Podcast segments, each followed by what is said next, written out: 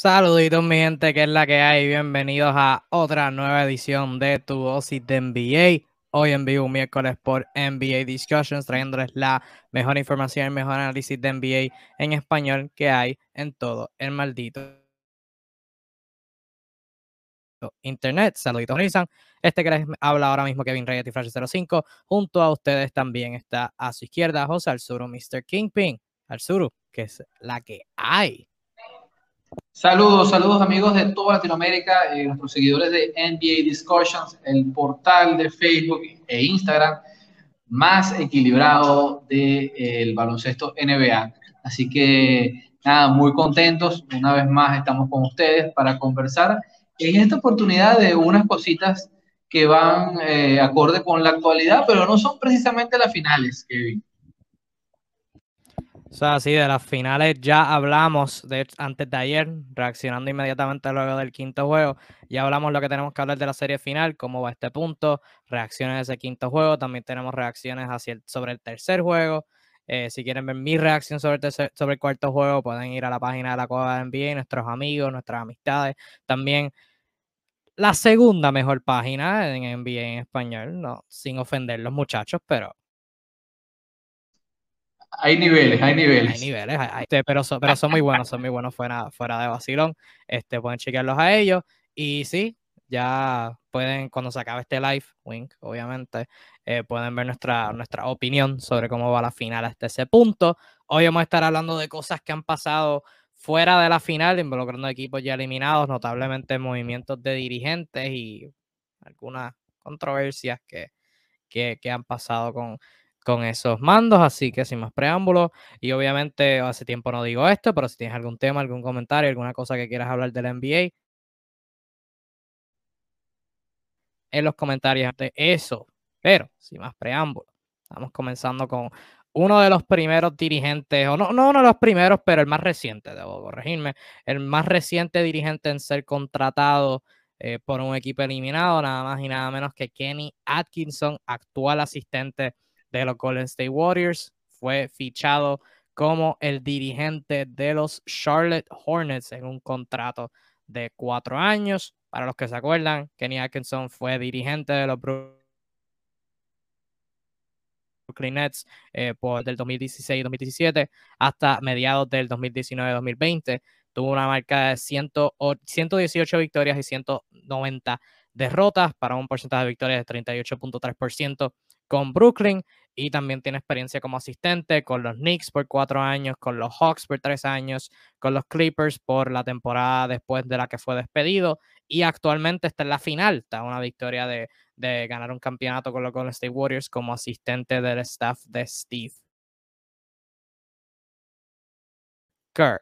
Este, Kenny, obviamente tú miras la, su trayectoria, tiempo reconocido como asistente, Em, pero tú miras el récord y vas a pensar 38.3% de victoria, eso no es lo más positivo, especialmente considerando que el otro finalista para el trabajo era Mike D'Antoni, alguien que tiene una larga trayectoria de éxito en la temporada regular, que es lo que Charlotte está buscando. Pero, como predicamos aquí en NBA Discussions, hay que ir más allá de los números en este caso, más cuando hablamos de dirigentes, que el récord no es siempre indicativo de cuán bueno un dirigente es. Puedes tener un dirigente malo dirigiendo un buen equipo, al sur te va a decir Alvin Gentry, por ejemplo, pero también puedes tener un buen dirigente dirigiendo un mal equipo, alguien que no llega a las expectativas. Pero no, no, estoy, no, estoy en lo, no estoy en lo incorrecto, al sur. Y vas a decir. Para nada, para nada. No está, está, estás dando en el clavo. Sigue así, Kevin. Sí mismo, sí mismo, eso quería decir. Este, en el caso de Kenny Atkinson, eh, él tomó mando de un equipo de los Nets que y Kevin Garnett, donde dieron un montón de picks de primera ronda que terminaron convirtiéndose bien valiosos. Eso fue después que Pierce y Garnett se fueran de los, del equipo. Em, y, o sea, era un equipo sin picks, un equipo basura que estaba en la, o sea, su pick estaba en la lotería, pero ellos no tenían su pick y pues eran un montón de temporadas donde tenían que, como a mí me gusta decir, convertir la, basura de otros equipos en su tesoro. Jugadores como Caris LeVert, Joe Harris, Rondy Hollis Jeff Jefferson, Jared Allen, que no eran, en muchos casos, especialmente Joe Harris, Caris Lavert, este Spencer Dinwiddie, pues no eran como que bien usados por sus respectivos equipos. Ellos los tomaron y brillaron en Brooklyn y eventualmente fueron mejorando un poquito, los vino, los fue subiendo y eventualmente tuvieron una, una temporada donde ganaron 42 juegos en el 2018-2019, em, en donde alcanzaron los playoffs. Esa temporada creo que fueron un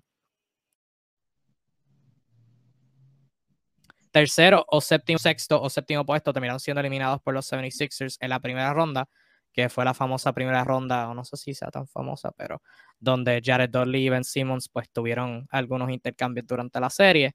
Y pues, ¿verdad? Los, elevó a ser este equipo joven, con promesa, en un buen mercado como lo es Brooklyn slash Nueva York, que, ¿verdad?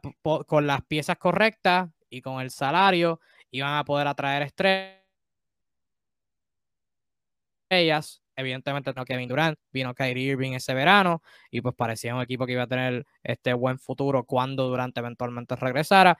Pero a mediados de esa temporada hubo un drama con el equipo, este, con minutos que, entre DeAndre Jordan y Jared Allen, y Kenny Atkinson terminó siendo despedido a mediados de esa temporada.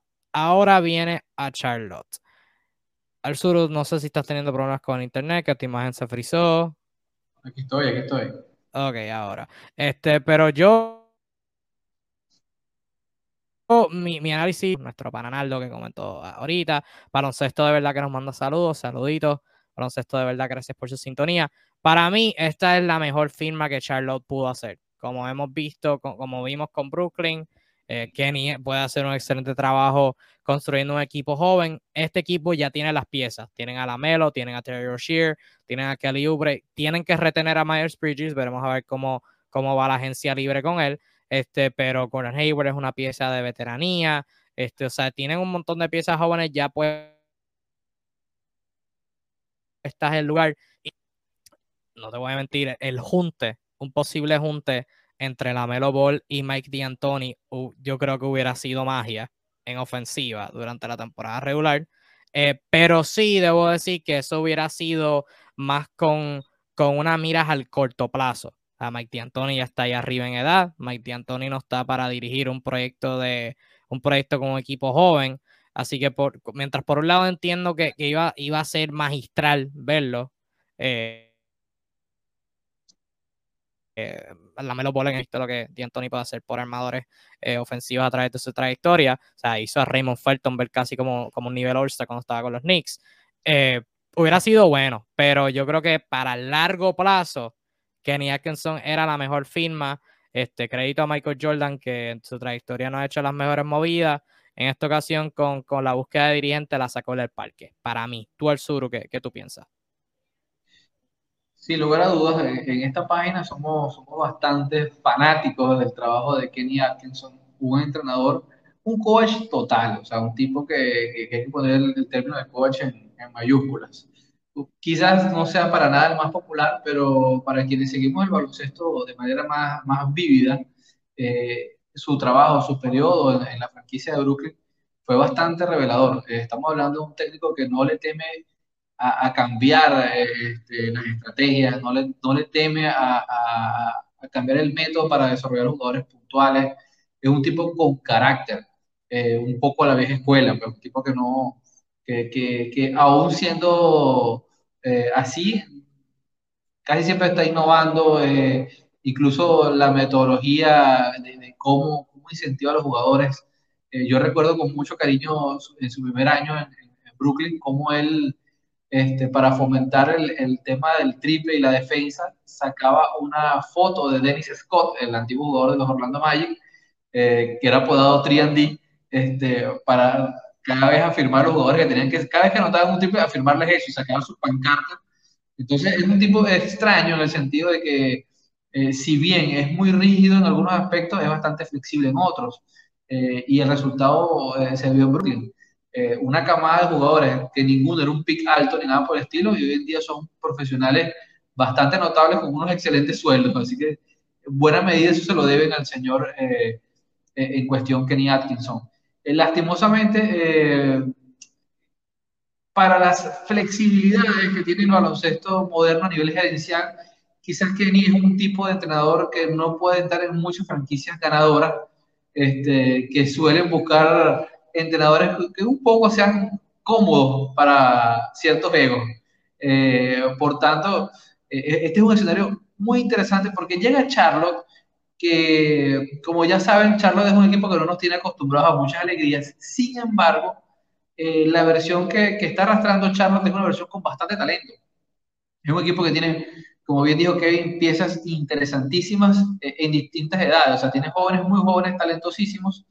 Eh, obviamente el caso del Lamelo Ball, como tiene ya tipos que, se pueden calificar de veteranos o, promesas que ya tienen cinco años en la liga, que tienen calidad de juego notable. Así que este es un equipo que no está exento de talento. O sea, no, no, no va a trabajar desde cero como tal Ah, así que va a ser muy interesante lo que puede lograr con piezas ya desarrolladas, piezas ya maduras. Eh, ofensiva sobra en, Charlotte. Va a ser interesante lo que pueda lograr eh, con este equipo en el costado defensivo y cómo pueda desarrollar el tema de los hombres altos, o sea, el tema del, uso del pivot, eh, que es algo que, bueno, que, Charlotte ha, estado arrastrando quizás en los últimos 5 o 6 años. Este, así que a mí se me antoja súper interesante este escenario. ¿Por qué? Porque creo que este, si quieren crear una cultura realmente seria, para Charlotte este es el mejor entrenador disponible eh, y para él mismo es, un equilibrio entre tener una franquicia con, con, margen de mejora en el futuro, con, la, la, no presión de tener que ganar desde el día uno. Este, así que creo que, que, es un ganar-ganar, ¿no? Eh, honestamente me, me impresionó bastante su contratación porque Charlotte no me, no me genera la confianza de, ese tipo de decisiones. Sin embargo, lo hicieron y, creo que el baloncesto va a agradecer esto. Porque, como bien le dije a Kevin antes de comenzar este live, el señor Atkinson nunca ha debido estar fuera de, de ser director técnico principal.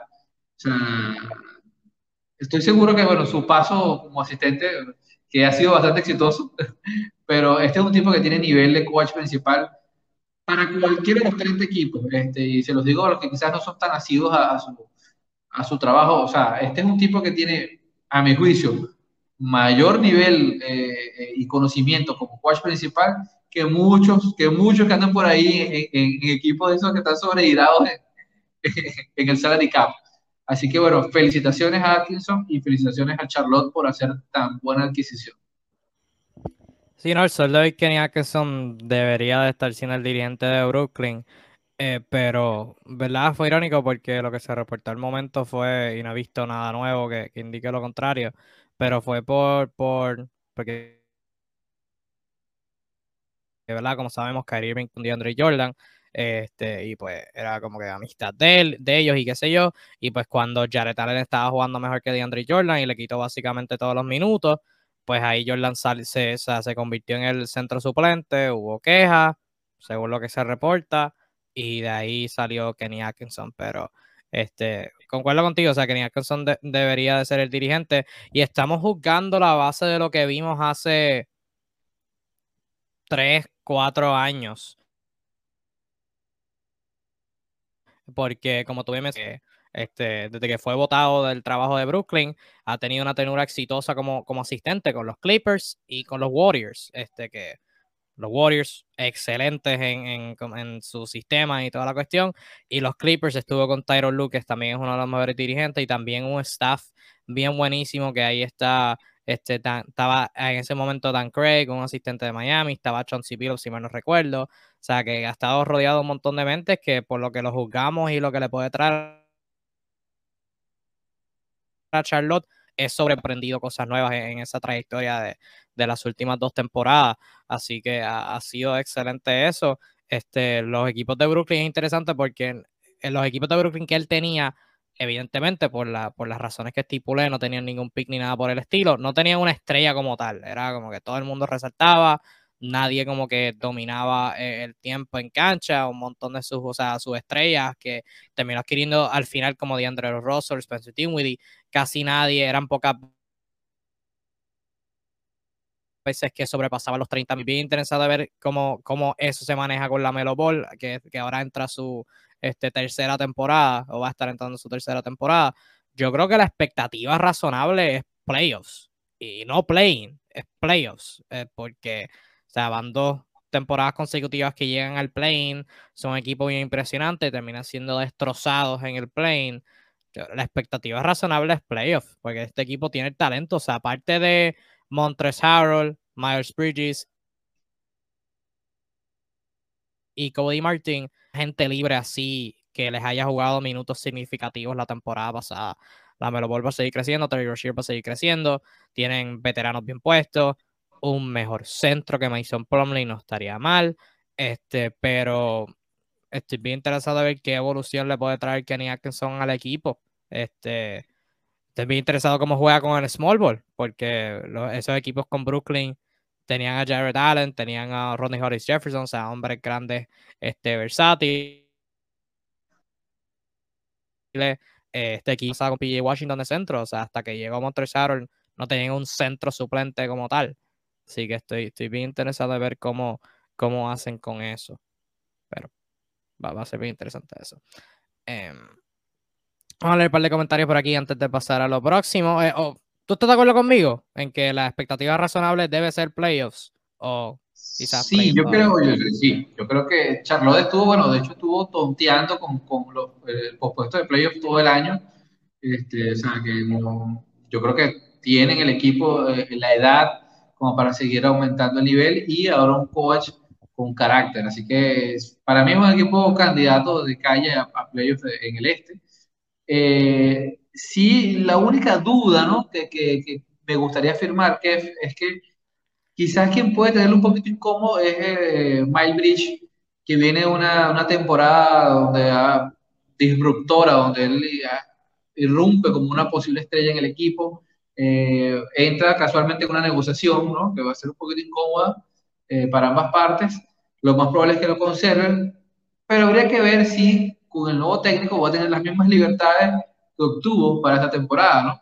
Eh, es un tipo que juega eh, con base a sistema, no con base a estrellas, entonces me gustaría ver qué pasa allí, este, con cuánto negocia o qué cifra final cierra eh, Charlotte este contrato y qué perfil va a tener Miles Bridge, que está acercando a los 25 años, apenas 24, 25 años, en esta nueva etapa de su contrato con, con la franquicia. Así que es uno de los temas que me, me, genera un poco de ruido que pueda pasar, pero en el mejor de los casos podrá Atkinson poder amoldar ese talento al, al, al equipo.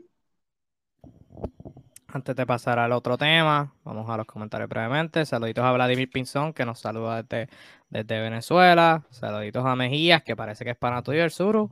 ¿Cómo no? Mi amigo Robert. Desde sexto. Desde Anaco, saluditos Mejías. Robert, ayer hablamos 15 minutos sobre el caso Wiggins, así que te lo debo. No, no voy a hablar porque hablamos bastante de Wiggins ayer, pero puras cosas buenas, para tu tranquilidad, puras cosas buenas el mejor defensor que tiene, que tiene la franquicia de los Warriors en este momento y va a ser necesario su buen rendimiento ofensivo de cara a, conseguir el título. Y de hecho fue lo que preguntó ahora el Panamejías, qué opinan sobre la evolución que ha tenido Andrew Wiggins en estos Warriors. Para mí es excelente, porque como lo comenté eh, antes de ayer brevemente, o sea, ha evolucionado en términos de ser un 3D, pero cuando es necesario todavía puede sacar a pasear los que, que tenía, como lo hizo en el, quinto juego, que, que, se tomó un par de tiros en isolation a media distancia que, que, que fueron súper importantes para Golden State. Para mí ha sido excelente que, que, haya tenido esa, esa evolución, que de nuevo, crédito a él, no, no pudo haber venido en cualquier otro equipo, pero se, se ha, ha salvado su carrera, debe decirse. esos cambios han salvado su carrera. Este, saluditos a Luis, a nuestro pana Luis Ángel, a Douglas, que está por aquí también. Este, para nosotros. Todavía nos comenta cuánto show está.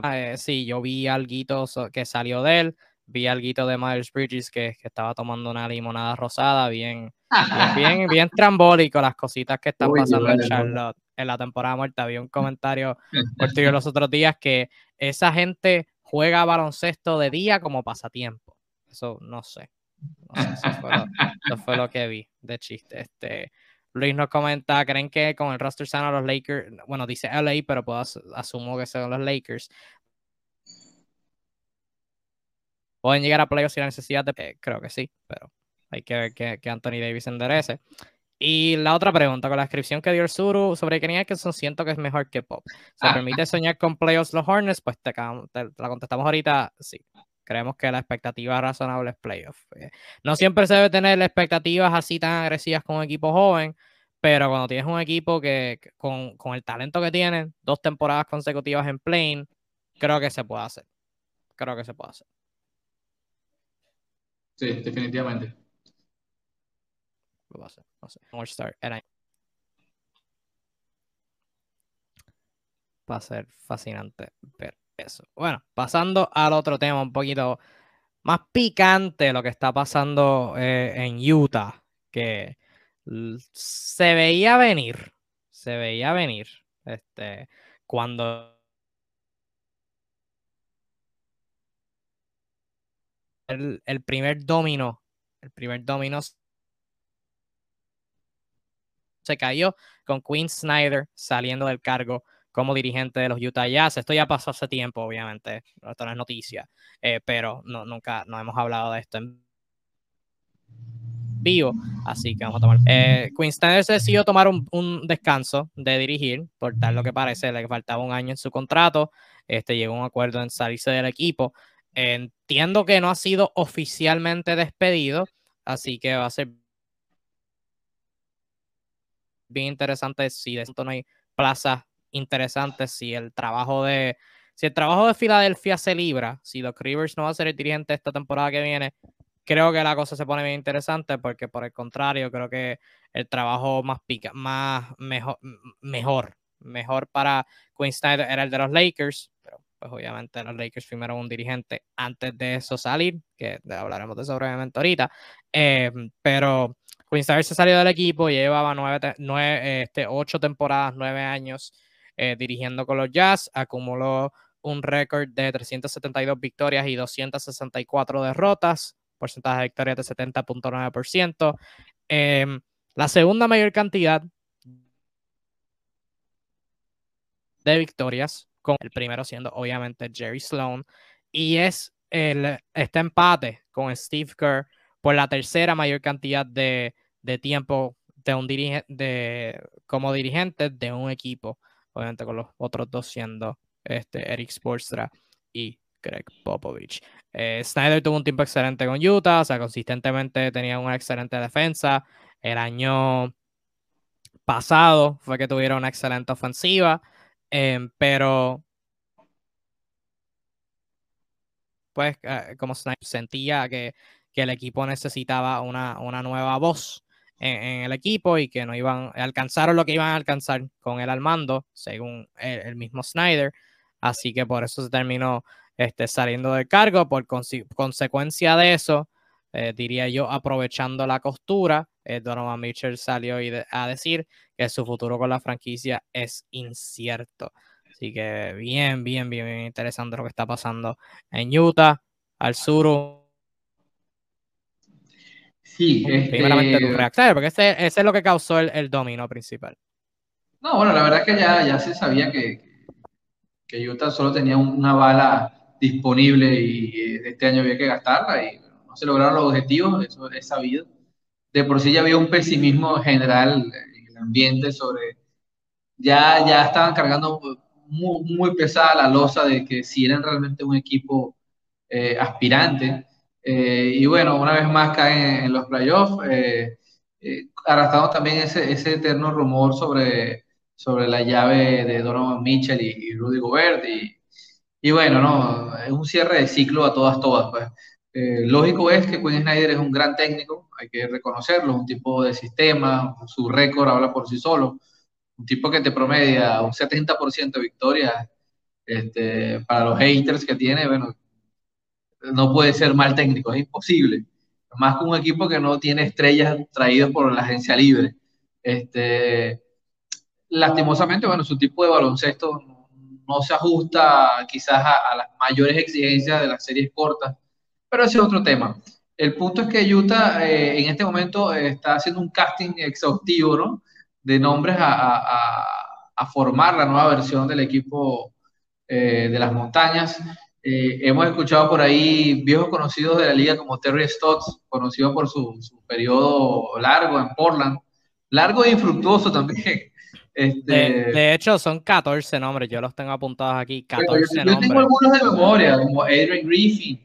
Eh, recientemente hoy se anunció que el, el, archiconocido Sam Castle, jugadorazo y, y, asistente durante muchos años en la liga, eh, tenía o, o, tuvo hoy una entrevista con, con, el, el, equipo. Sí, que, que el equipo eh, pidió, pidió permiso para entrevistarlo. O sea, para dar contexto completo para, para los que estén viendo y no sepan, los, los, los Jazz han dicho que se van a mantener bien pacientes con su búsqueda de un nuevo dirigente. Este, yo te voy a decir que también es que no están seguros de cómo se va a ver el equipo. Y hasta el momento han pedido 12 personas y también tienen en miras a dos que actualmente no trabajan en la liga. Esos 14 siendo el que acaba de mencionar el Suru, Terry Stotts, el último más reciente que también mencionó el Suru, siendo Sam Cassell, eh, que es actualmente asistente con los 76ers. Los otros 12 nombres entre medio de esos son Johnny Bryant, que es asistente de los Knicks, Alex Jensen, que es asistente de los Jazz, Will Hardy, asistente de los Celtics, Adrian Griffith, asistente de los Raptors, Charles Lee, asistente de los Bucks, Kevin Young, mi tocayo, asistente de los Suns, Lamar Skeeter, que es el, era, es el ex dirigente de los Lakers, Chris Quinn, que es asistente de los Miami Heat, sean Sweeney, que es asistente de los Dallas Mavericks, otro exjugador en Jason Terry, que es el dirigente del equipo G League de los Denver Nuggets, y Jerome Allen, que es el asistente, es un asistente eh, de los Pistons. Así que un montón de nombres. Yo personalmente te diría descarta 12, porque si la idea de Quinn Snyder es quiero tener una nueva voz en el camerino, ¿no? ¿Para que vas a meter? O sea, no, no conozco a ninguno de los dos. Eh, que ahora mismo los dos que, que, están en cuestión son Alex Jensen y... No, ese es el único. Ah, este, Lamar Skeeter y Alex Jensen, que son los dos asistentes de los Jazz que van a entrevistar. Yo no sé si tienen la misma ideología de Queen, pero para mí sería ideal coger a alguien de afuera si estás buscando una voz diferente. No sé, yo acá pensando. Pero continúa. en todo caso, vamos a ver, ¿no? Eh, Utah, por el perfil de lo que está buscando, te está diciendo que, bueno, que, que va a lanzar una especie de, de, reconstrucción en el sentido organizacional, dándole la oportunidad a alguien que no tenga gran experiencia o gran cartel eh, como entrenador. Eso ya te lo están diciendo con el perfil de los entrevistados. O sea, eh, no están buscando generar más presión y éxito, claramente van a desmontar piezas.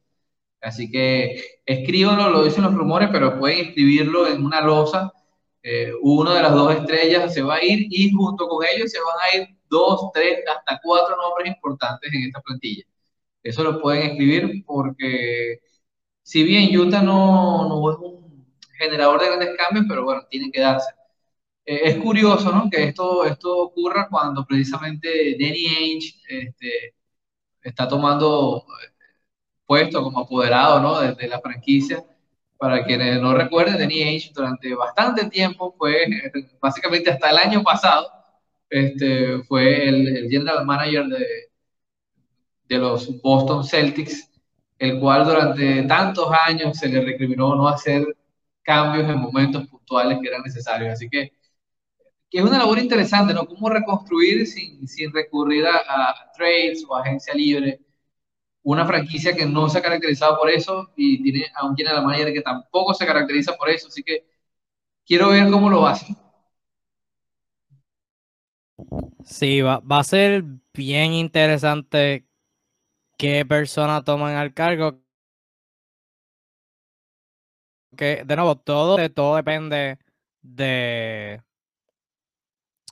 de quienes terminen este, siendo parte del equipo. Porque si van con el mismo núcleo y van a buscar competir, alguien experimentado, alguien que lleve años dirigiendo, o sea, alguien como Sam Cassell o un Chris Quinn o alguien de los Bucks o de los Suns que, que son equipos este, de calidad, alguien como Adrian Griffin, Terry Stotts, alguien que tenga experiencia, pues quizás sería ideal si todavía está buscando cómo construir algo, ya sea sin Donovan Mitchell o sin Rudy Gobert o caso nuclear sin los dos. este, pues hay alguien que, ¿verdad? Quien, quien tú creas que sea este, mejor ya de lo que, de lo que saquen de la entrevista.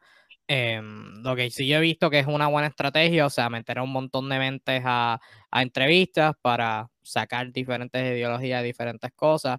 Eh, nuestro, nuestro administrador Naldo nos comenta por aquí que Utah decide qué pasará con Snyder esta próxima temporada, porque algo año del equipo, a menos que cambio. Sí, no, y total, no creo que haya un buen espacio para él, porque Queen estaría buscando competir, no haría él sabe esta situación de Utah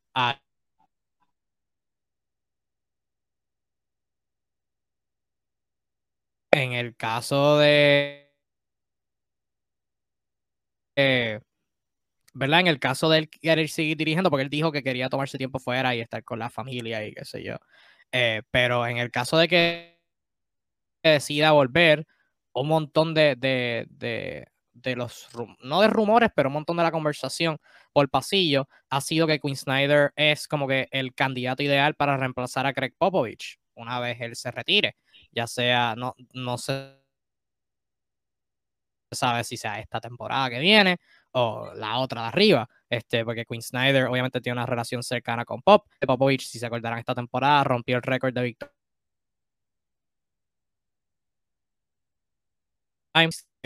dirigió al equipo de, de San Antonio eh, del G League este, y también este, fue asistente de Mikey, de Mikey Budenholzer, que fue un discípulo de, de, la escuela de Greg Popovich.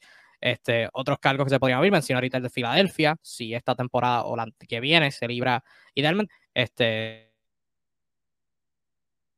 algo como Brooklyn, que obviamente nunca se sabe este, qué podría pasar eh, en ese tipo de situación. La de los Lakers yo creo que hubiera sido ideal para él, pero pues, obviamente los Lakers ya consiguieron a su hombre. Este, pero ¿qué, ¿qué, ves, antes de enfocarnos en Utah, qué ves del futuro de dirigente de Quinn Snyder? Que es que es alguien que podría, lo, lo podría ver dirigiendo un equipo contender el año que viene? ¿Crees que ese, ese reemplazo de Pop que va a estar una década dirigiendo a San Antonio? ¿O qué? Sería una historia muy bonita verlo, verlo en San Antonio, tiene el perfil más de trabajar este tipo de, de equipos, ¿no? Eh, yo no veo con Snyder, no, no lo visualizo en, estos equipos tipo Lakers de, que piden inmediatez de resultados. No, no creo que sea el mejor escenario para él. Así que poder, poder visualizarlo como un reemplazo natural de Popovich sí me genera ilusión este, no, no me parecería nada raro que pasara este año sabático e inmediatamente el otro curso fuese reemplazando al maestro, a su maestro particular también. Este, sería una historia bonita, por así decirlo. Pero bueno, este, estoy seguro que también otros equipos estarán interesados en su servicio. Equipos que habría que ver cómo le va a Portland este, este año eh, de cara a su reconstrucción, si, si logran los objetivos, podría ser un equipo donde perfectamente un Snyder encajaría. Eh, tendríamos que ver. Yo Brooklyn lo descarto, Brooklyn lo descarto porque Brooklyn es, está persiguiendo, persiguiendo todo tipo de cosas. Pues. Eh, así que bueno, nada, nada. Este es un técnico muy bueno, muy, muy, muy paciente, un tipo realmente trabajador de la, de la, de la plantilla. Uh, así que sin trabajo no, no va a estar. Eh, si no trabaja este año es por decisión netamente personal. Eh, no porque le, le, le, vayan a faltar pretendientes, ni mucho menos. Sí, este, Naldo también nos comenta otra candidata para reemplazar a Pop, es Becky Hammond. Becky Hammond ahora mismo está dirigiendo equipo de WNBA a las Las Vegas Aces, que ese es su primer trabajo de dirigente como tal. Este, ambos son buenos, buenos candidatos. Este, También puede ser alguien de que está sin trabajo. Sería un, un fichaje excelente para San Antonio. Obviamente, paréntesis, sarcasmo, cierra paréntesis. Y también Naldo trae un otro buen punto, que es eso de la familia, lo dijo Darren Murray, y no tardó tres meses en firmar de nuevo. Si no, claro, uno dice la familia, pero si te tiran un chequecito, uno le dice, mira, este, familia, ¿qué tal una Navidad cuando su padre puede ser cuatro o cinco millones más rico? Nunca, nunca viene mal. Este, Luis nos trae una pregunta para. Ajá. Lo que pasa es que es diferente. Por lo general, los general managers son mentirosísimos.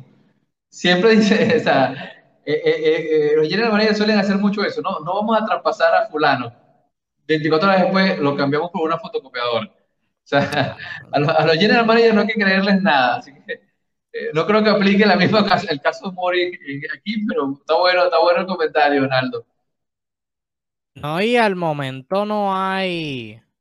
No, déjame buscarlo porque yo estoy como que desconectado. Los equipos están eliminados. Tú mencionaste Portland y por tres segundos de, de, Portland, pero ahora mismo no. ¿Qué vacancias hay?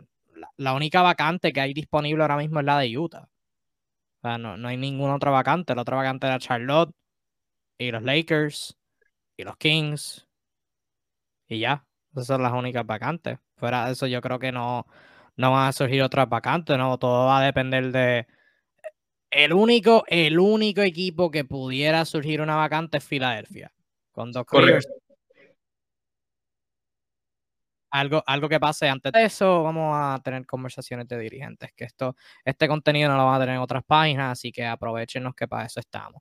Este, porque yendo por equipo, yo creo que Budenholzer está salvo por ahora. Creo que Billy Donovan está salvo por ahora. Steve Nash igual está salvo por ahora. Nate McMillan, quizás una o dos temporadas corridas que, que Atlanta no haga mucho, pueda estar en la silla caliente, no sé. Tom Thibodeau está en la silla, está en la silla tibia, para mí, para mí. Para mí Tom Thibodeau está en la silla tibia. Este. Dependiendo de lo que haga Indiana, Rick Carlisle. Pero eso no es un puesto para Queen Snyder. Este. Portland con Chauncey, no sé, no estoy seguro. Me gustaría. Oncel no lo veo mucho tiempo en los Wizards. ¿Tú dices? ¿Por qué? No sé.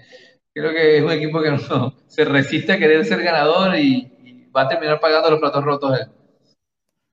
Eh, no sé, saluditos a Gabriel Román, para mí, o la máquina. Este. Me gustaría pensar, todo depende porque los otros días Bradley Bill dijo que, le gustaba estar en Washington y Washington es una basura. eso bueno, y, Sacramento hay que ponerlo todos los años porque como nunca sabe lo que pasa ahí. correcto, correcto. Es obligatorio, sea quien sea el coach, Sacramento para la silla caliente. Sí, correcto. Me gustaría ser optimista, pero tienes razón.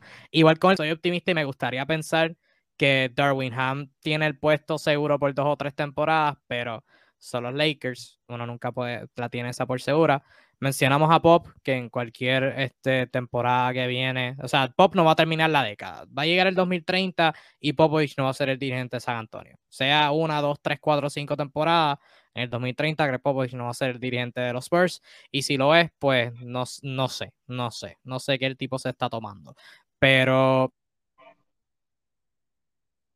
yo creo que es un trabajo que puede, se va a abrir, no es que peligra, porque Pop está bien, es cuando él decida. Este, fuera de eso, Minnesota. Creo que Minnesota es un puesto que se puede abrir. Utah está abierto y yo creo que los demás están seguros. eso es más o menos un breve resumen, pero yo creo que, que bueno, Minnesota tuvo un, avance este año con, con la labor de, de, Finch, de Chris Finch. Habría que ver cómo manejan eso y aprovecho y le, le contesto a Luis que me preguntó qué opinaba sobre, sobre ciertos comentarios de Tim Connelly eh, referente a buscarle casa a D'Angelo Russell. Pues sí, este, el, tema de Dilo es interesante porque es un jugador que es un jugador de racha, o sea, hasta de momentos en la temporada. Como tú revisas la temporada pasada de, de, Rosa, eh, tuvo momentos inspirados, o sea, semanas realmente estaba siendo determinante para el equipo y luego momentos en que realmente se apaga esa, esa, esa inconsistencia. Este, siempre va a ser algo que, que, lo marca. Así que no descarto que lo, que lo tradeen, no descarto que, que sea una pieza de cambio. Es un equipo con bastante talento, parecía tener un coach que, que más o menos entiende las necesidades del, equipo y este, una banca que, si bien no es la mejor, está bastante involucrada. Mejoraron un montón la defensa, este, habría que ver cómo vienen este año. Pues. Pero sí, sí creo que, que es posible, es bastante factible que, que veamos un cambio con, con el señor de Angelo Russell en, en la marquesina manteniéndolo con el tema de cambios, Luis también preguntó que, que han salido un montón de rumores que Jeremy Grant podría ser cambiado, este, puede ir a Portland. Yo nunca le, he notado el sentido a, los rumores de cambio por, por Jeremy Grant. Yo sé que en, o el argumento para hacer un cambio es que quieres ponerte más joven, quieres sacarle picks, tiene un contrato que déjame hacer el double check, pero entiendo que se expira ya mismo. Él no firmó por, por muchos años. Este, Jeremy Grant se convierte en agente libre la temporada que viene, correcto. Eh, por ese lado lo entiendo, pero por la otra, no me hace sentido porque Jeremy Grant es alguien que Detroit podría necesitar y, esto va como que a una conversación más extensa que un, punto que tengo en contra de la, de la, forma que los equipos están reconstruyendo hoy en día, con todos jóvenes, sin nada de veteranos, que eso lo hemos hablado antes aquí, si mal no recuerdo. Este, Así que por, eso es como que nunca le he notado el sentido, pero no, no descarto un mundo donde una noche como el draft, Jeremy Grant se ha cambiado por un... O sea, Portland ahora mismo tiene el, el séptimo pick, no, no me sé, pero pick que esté entre el, entre el 14 al, al 7 o al 6.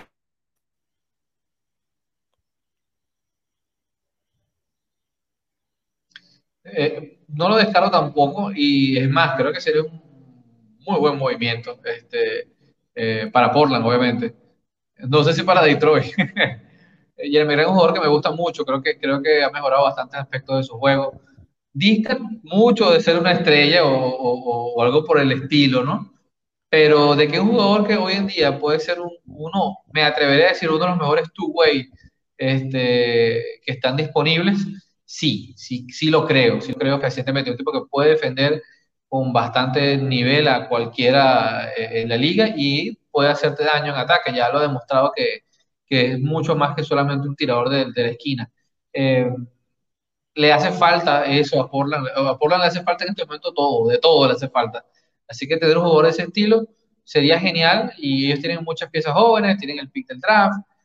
Por otro lado, los Pistons pueden seguir eternamente en su búsqueda, lo que sea que estén buscando. Así que bueno, creo que sería un cambio que daría satisfecho a ambas partes eh, de una manera coherente. Eh, por lo demás, eh, nada, este jugador que creo que además el uniforme de Portland, no sé qué opinas tú, Kevin, pero yo creo que le quedaría hasta bonito. Yo creo que le quedaría bien chévere el uniforme. Lo visualizo ya y le luce. Sí. Sí. Sí, se ve bien. El rojo y el negro. Creo, que, eh. creo, que, creo, que se, creo que se ve bien. Este, Gabriel el Roma está activo en los comentarios. Dice Becky, buena para San Antonio, pero ella firma en WNBA. Sí, pero este, por lo menos por esa vía también, este, uno, creo que podría ser las dos, porque la temporada de WNBA y NBA por la mayor parte del tiempo no compiten, salvo ahora playoffs al final de, la temporada de la NBA. San Antonio no va a estar compitiendo por un campeonato, so creo que va a estar bien. Y dos, yo creo que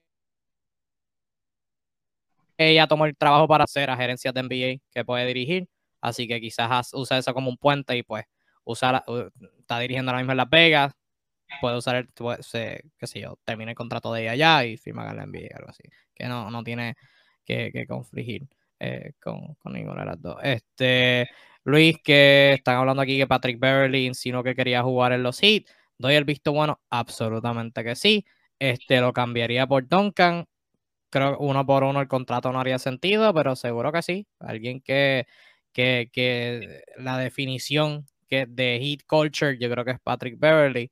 Este, y creo que, podría venir bien. Podrían usar un mejor armador suplente que Gabe Vincent. Este, pero también entre Beverly y Lauri la edad estaría alta. A ver, estaría buena. Este, y Douglas, hablando de equipo de reconstrucción, ¿cuándo creen que Presti empezará a hacer algo con sus camiones de picks? Bueno, te lo respondo. si, yo, sí. si yo fuera Presti, yo hubiera hecho algo con los camiones de picks desde la temporada pasada. Yo siendo Presti pero tomándolo como, como están las cosas, si tuviera que hacer una predicción, diría 2023, la temporada que viene. Creo que sí. Creo, creo que sería. Aunque cambiando unos cuantos picks por, por Jamaica Green, pero no sé. Creo que, creo, que, creo que el momento serio viene como 2023-2024. Debería, por lo menos. Sí, pero estamos asumiendo, Douglas, que, que te refieres que estás, ¿cuándo va a ser algo importante? Vamos, a sumarle la, el adjetivo. Ahora, si cuándo va a ser algo, bueno, probablemente hoy, mientras estamos hablando, debe estar negociando algún trade loco, porque por lo menos ahí se reveló, o, de buenas fuentes, que están tratando de subir en el mock draft. Este, así que lo más probable es que cambien dos de esos picks eh, por arriba del, top 10 para conseguir uno dentro del uno o dos. Así que bueno, va a ser interesante. Ya sabemos que, que el señor Presti tiene prácticamente todos los picks de la liga para él solo, así que con seguridad va a hacer lo que hace él, que es esos movimientos tan raros que consigue un más picks y más picks y más picks. Pero como dice que yo creo que algo importante, algo relevante, algo de incidencia directa en el, en el devenir del equipo será para el otro año. Sí, mano, porque yo viendo los contratos de OKC es absurdo. O sea, yo, yo, hablando de lo que estábamos, hablamos un ratito de, de la manera que los equipos están reconstruyendo, yo odio lo que OKC está haciendo ahora mismo. O sea, este método de, de, de, de reconstrucción con todos estos, o sea, e, es, absurdo. Esto llora ante los ojos de Dios para la temporada que viene. Para la temporada que viene. OKC tiene dos jugadores voy a, la temporada que viene, ok, sí tiene solamente tres jugadores que se ganan más de 5 millones en la temporada. Solamente tres jugadores. Uno de ellos es Gilles Alexander, que se va a estar ganando este, 29 millones como parte de su nuevo contrato. El otro es Derek Favors, que tiene una opción de jugador que probablemente, digo, no sé si la acepto, si la acepta, lo va a mandar a su casa a no jugar. Y el otro es Josh Giddy, que está en el segundo año, que va a traer el segundo año de su eh, contrato rookie. De contrato de novato. Jugadores con opciones de equipo en sus contratos de, de novato, que están en los 4.2 millones. Y yo odio. Esta tabla de salario que estoy viendo de sí la odio. La odio con toda mi alma. La odio, es algo increíble. Nunca, nunca he odiado la paga de un equipo jamás en mi vida. Em, tanto como, como hasta ahora. Últimamente, para cerrar y el, último tema, el Suru, Prediction Time. Donovan Mitchell, la temporada que viene, cuando empiece la temporada a mediados, ¿tiene un uniforme de los Utah Jazz o no? Ya hubo un lag en tu, en tu planteamiento. ¿Se puede repetir la pregunta que se perdió el audio? Prediction time. Donovan Mitchell para la temporada que viene. ¿La empieza con los Jazz o no? Wow, este, yo digo que la empieza con, con Utah Jazz. La empieza con los Utah, yo, yo te diría que no. Yo digo que no. No, sé, no sé dónde la empieza, no sé dónde la va a empezar, pero en Utah yo creo que no va a ser. Yo sí te digo algo, si no la empieza, no es porque quieran salir de él, sino porque no consiguen cómo mover a Rudy Gobert. El contrato, el contrato más difícil de mover es el de Rudy Gobert. Mucha gente te puede pedir, o si tú ofreces realmente en el mercado Donovan Mitchell, te lo van a pedir todo. Todos los equipos de liga van a poner oreja. Pero mover el contrato de Rudy Gobert es difícil porque pocos equipos eh, pueden asimilar el, uso que tiene Rudy Gobert en Utah Jazz y el monto que cobra el Rudy Gobert. Así que dependiendo de, si le consiguen casa al francés, eh, eventualmente sí, lo que dice Kevin es muy cierto. Y último, antes de pasar a los Lakers, Luis nos comenta, LeBron dijo que le gustaría comprar la futura franquicia de Las Vegas. ¿Creen que los fans comparen la carrera de dueño de, MJ y LeBron? Y hablando de dueños, ¿cuántos años le queda para Riley?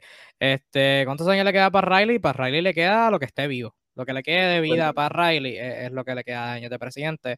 Y a tu primera pregunta, que si los fans van a comprar la carrera de dueño de Jordan y LeBron, por supuesto que sí y va a ser otro debate que vamos a tener que aguantar. Lamentablemente. Lamentablemente. Y Luis, otra cosita. Menos mal que nos preguntaste lo de Pat Riley a nosotros y no se lo preguntaste a él, porque en estos días a alguien se le ocurrió preguntarle algo parecido y en cuestión de milésimas le dijo esto, tengo 79 años y estoy en mejor forma física que tú. en su fucking face, en rueda de prensa de todo el mundo. Te imaginarás dónde se tuvo que esconder ese periodista. Sí, mano.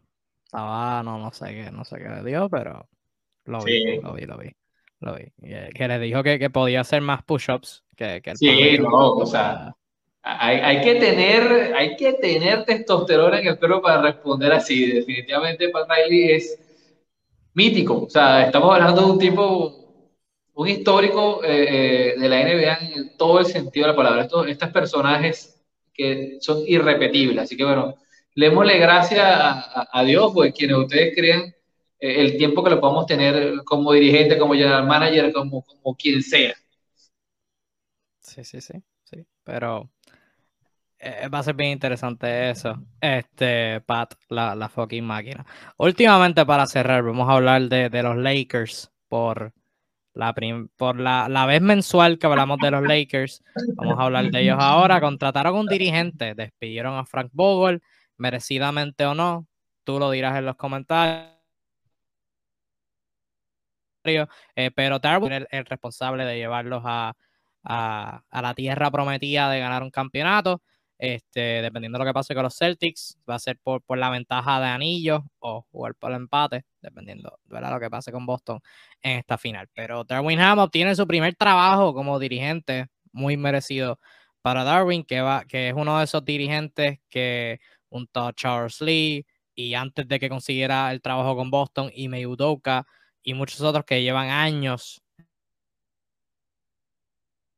en, la, en las entrevistas, este, han conseguido el trabajo de dirigente.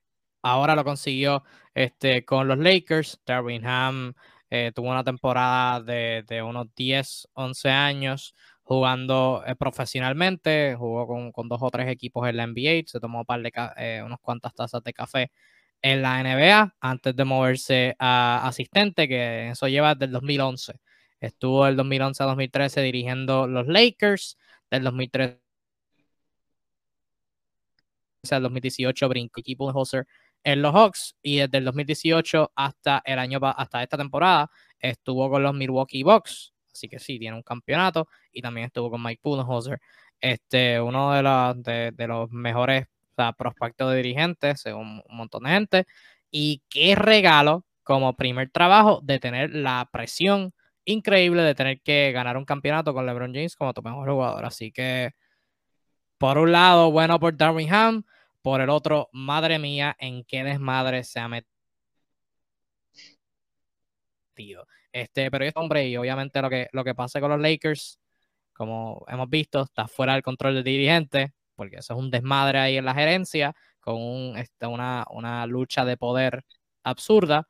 Pero en esta noticia en particular, bien contento por Darwin Ham y creo que estoy bien interesado en lo que va a hacer. ha dicho unas cosas interesantes en, conferencias de prensa. Dijo que quiere regresar a Russell Westbrook a dirigir, a defender a un nivel de campeonato. Eh, eh, cosa que es un poquito cuestionable, un nivel de campeonato. Em, pero, pero dentro de todo estoy bien emocionado por el chamaco y creo que, creo que va a ser un buen trabajo. Tiene la, el primer trabajo bien, bien injusto, pero las oportunidades no vienen todos los días, así que tiene, tiene que aprovechar la que tenga y espero, espero que le vaya bien. Todo el sur, ¿qué tal? ¿Qué pensaste de la firma? Interesantísima la firma. Eh, Ham, eh, sí, fue un, uno de esos ganapan en su etapa de jugador.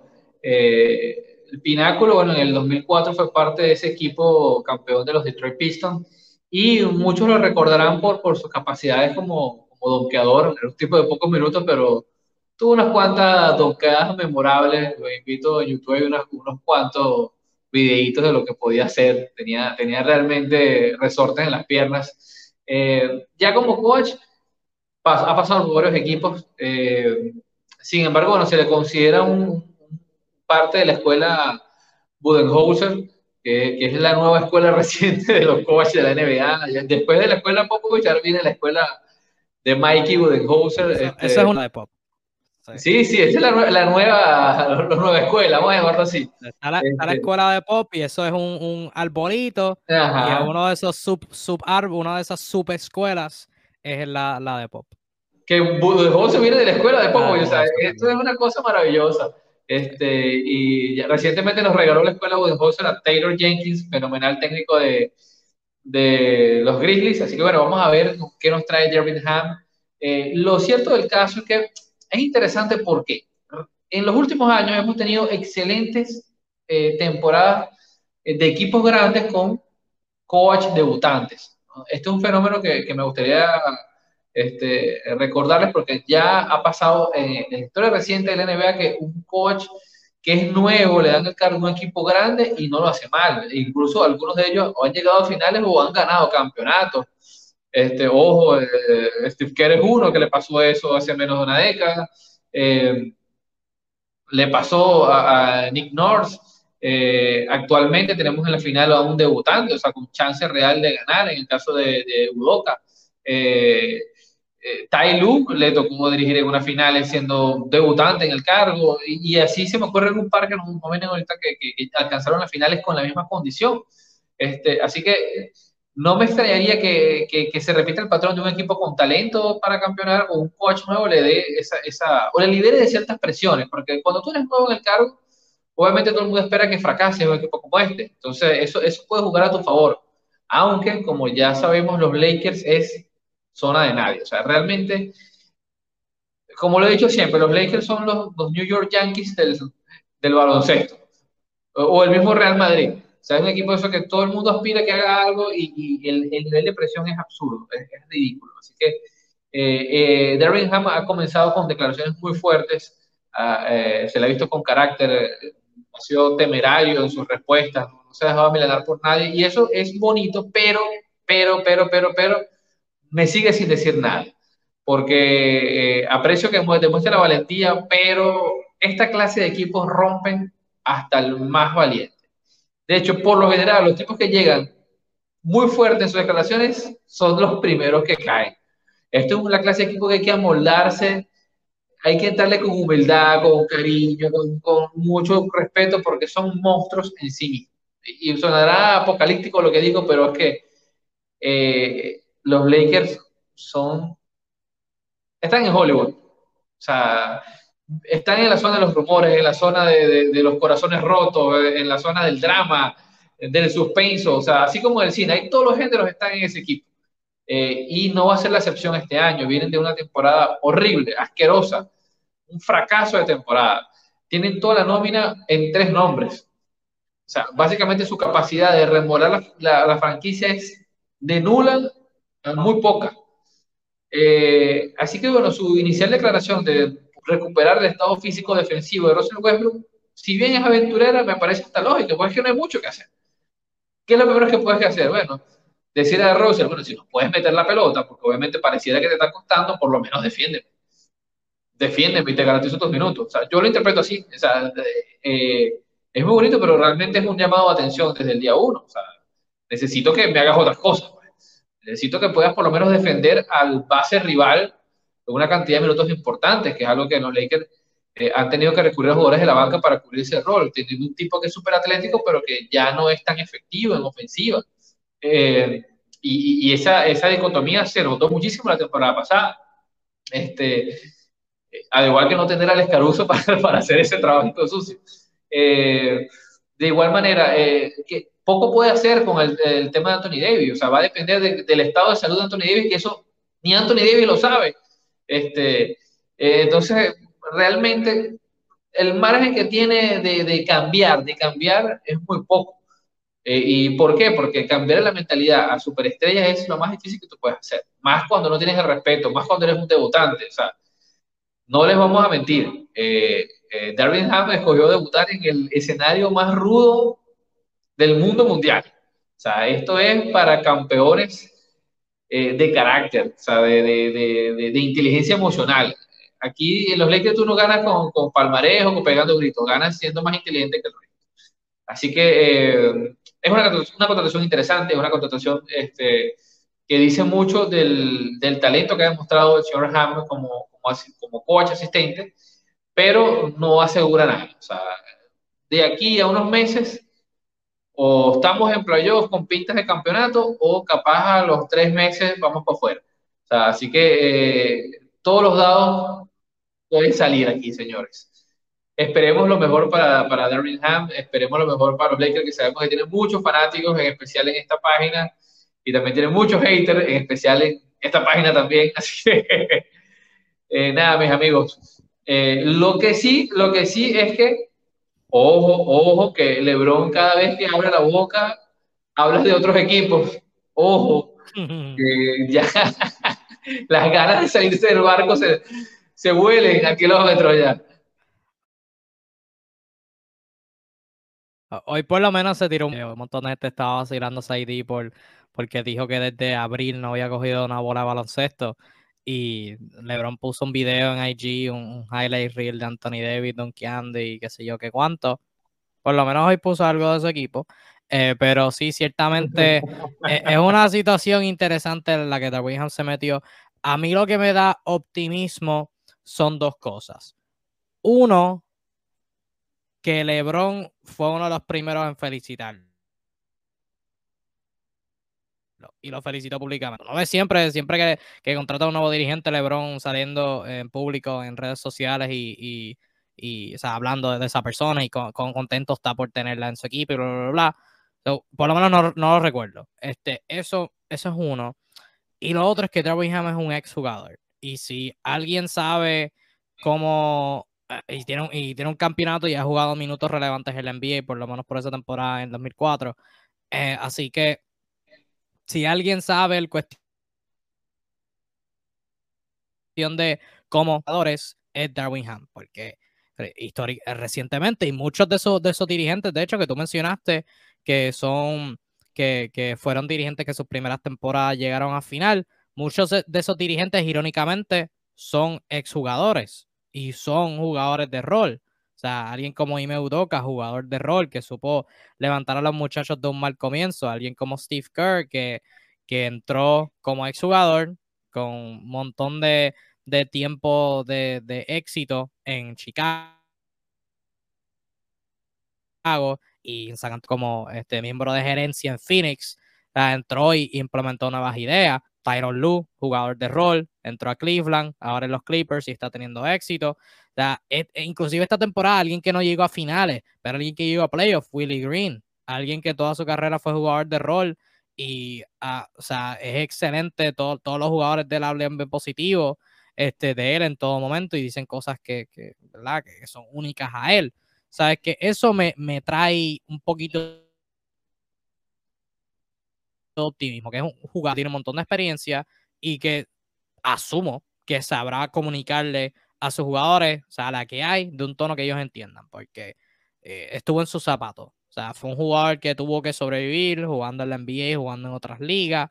Así que asumo que, que va a poder obtener ese respeto de sus jugadores. Y yo creo que LeBron es alguien que, que históricamente sí, mucha gente podrá decir, ha sido alguien difícil para dirigir, pero creo que también ha tenido, ha sabido rejugado.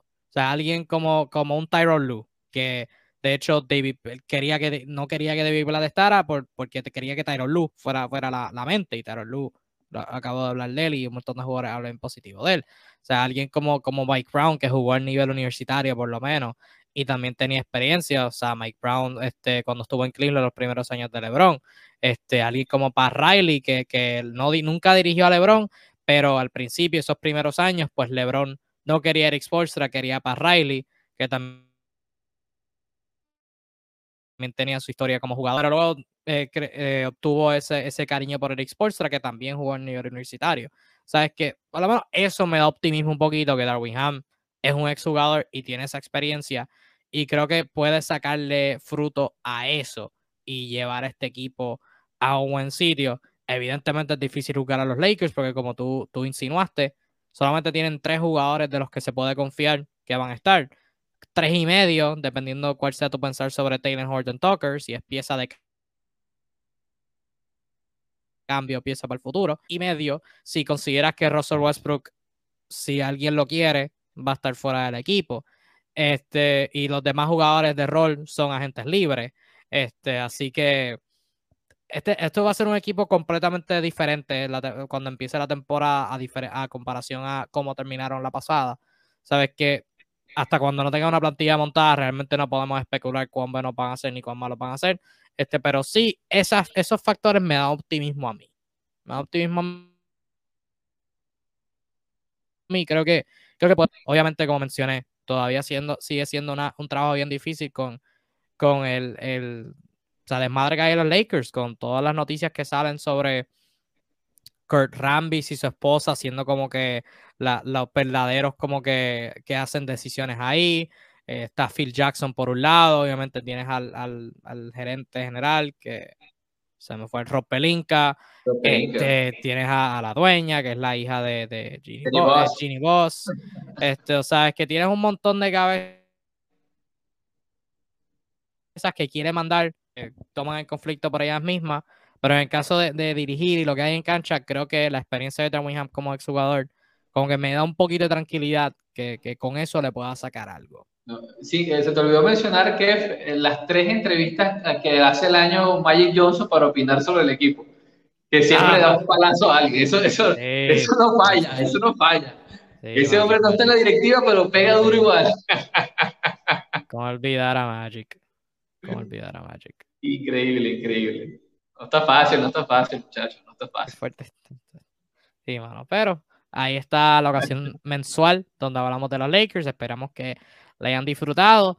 Y muchas gracias por, por traernos a, este, por estar pendiente a nosotros y por sintonizar este live que, ¿verdad? Veníamos a hablar de estas cositas por encimita que ya pasaron, que de las cuales no habíamos hablado. Ya habíamos hablado de la final, así que no habíamos hablado de lo mismo dos veces. Eh, pero tuvimos un montón de comentarios, un montón de gente trayendo temas, así que apreciamos eso un montón. Muchas gracias por, por eso. Este, gracias por su sintonía también. Este, ayer solo se fue por internet, no sé qué le pasó. Este, pero muchas gracias por su sintonía. Ya vamos a estar concluyendo. Eh, ayúdenos a llegar a los 40 mil seguidores en Facebook. Ayúdenos a llegar a los 40 mil seguidores en Facebook, que estamos a ley de 500 seguidores, a ley de nada, para, para llegar a 40 mil. Así que apreciaría un montón si nos siguieran, nos compartieran a gente que le pudiera interesar la página, 30.000 y después a los 50.000, después a los 60, y después a los 70, y después a los 80, y después a los 90, y después a los 100, a los 110, a los 120, ajá, así sucesivamente hasta que toda persona en el planeta y los alienígenas también nos sigan.